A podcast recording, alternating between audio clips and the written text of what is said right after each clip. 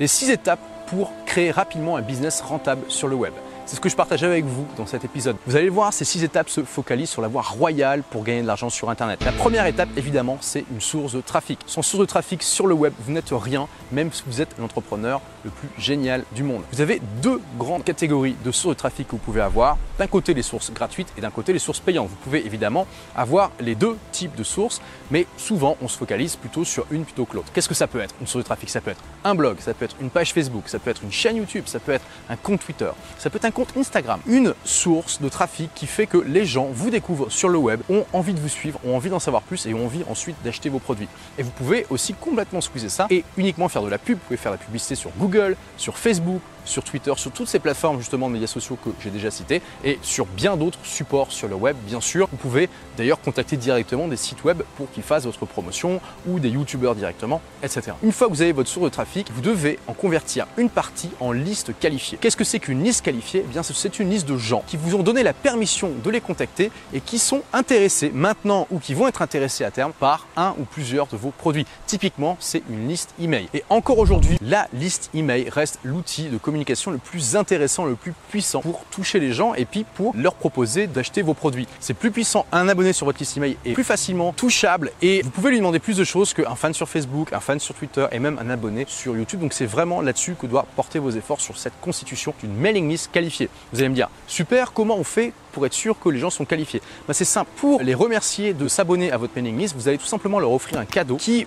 va forcément intéresser uniquement des gens qui plus tard sont susceptibles d'acheter vos produits. Donc admettons par exemple que vous vouliez vendre, je sais pas moi, un livre sur les hamsters ou euh, un cours en vidéo sur comment euh, faire en sorte que son hamster vive longtemps et heureux, eh bien vous allez proposer à votre audience de s'inscrire à votre mailing list en échange d'un livre, par exemple d'un petit livret PDF ou d'une petite vidéo que vous allez faire, comme 5 erreurs à ne pas commettre quand vous achetez votre hamster par exemple. Vous savez, quand vous proposez un bonus comme ça, que les gens qui s'inscrivent à votre liste sont forcément intéressés par les hamsters et vont forcément être intéressés par votre futur produit sur les hamsters. Une fois que vous avez cette source et cette liste qualifiée, vous allez faire un sondage. Vous allez faire un sondage pourquoi? Pour réduire l'incertitude au maximum sur le produit que vous devez créer. Parce que l'erreur que font beaucoup d'entrepreneurs une fois qu'ils sont arrivés à ce stade, c'est qu'ils vont créer le produit dont ils ont envie plutôt que de créer le produit dont ont envie leur audience. Et ça, c'est vraiment une erreur dramatique. Souvent, nos attentes ne sont pas les mêmes que celles du grand public parce que souvent, bah, quand on s'intéresse suffisamment à un sujet comme ça pour développer un business sur Internet avec, on a développé une certaine expertise. On n'a plus du tout les mêmes attentes que la majorité des gens qui sont débutants ou qui n'ont pas du tout cette euh, passion autant que nous dans le domaine. Donc, la question magique à poser à votre audience pour savoir exactement ce qu'ils veulent, c'est quel est votre plus gros problème, votre plus grosse frustration en relation avec, et là vous mettez le nom de votre domaine. Donc pour reprendre l'exemple des hamsters, vous diriez quel est aujourd'hui votre plus gros problème, votre plus grosse frustration dans l'élevage de, votre hamster? Qu'est-ce qui vous bloque aujourd'hui? Et en répondant à cette question, eh les gens vont vous dire exactement le produit que vous devez créer, puisque d'après vous, est-ce que si vous créez un produit et que vous réussissez à convaincre votre audience que ce produit va les aider à résoudre la plus grosse frustration qu'ils ont, est-ce que d'après vous, les gens vont être motivés pour l'acheter? La réponse évidemment est oui. Et ça, c'était la quatrième étape donc de déterminer le produit qu'il faut créer. Cinquième étape, et là aussi c'est une étape où beaucoup trop d'entrepreneurs font l'erreur. Ils font l'erreur de passer des semaines, des mois, parfois plus d'une année à créer le produit parfait que tout le monde va s'arracher. Et quand ils le mettent en vente, ils s'aperçoivent que soit ça fait un gros flop, soit les gens ne s'intéressent pas à ça autant que ça le devrait, même avec les euh, réponses à la question dans le sondage. Parce que le sondage, ça permet de réduire l'incertitude, mais il faut le savoir, en entrepreneuriat, il n'y a jamais, jamais de risque zéro. Alors comment on fait pour s'assurer qu'on va se mettre à travailler sur le produit que si vraiment on est sûr qu'il va se vendre, proposer le produit en précommande.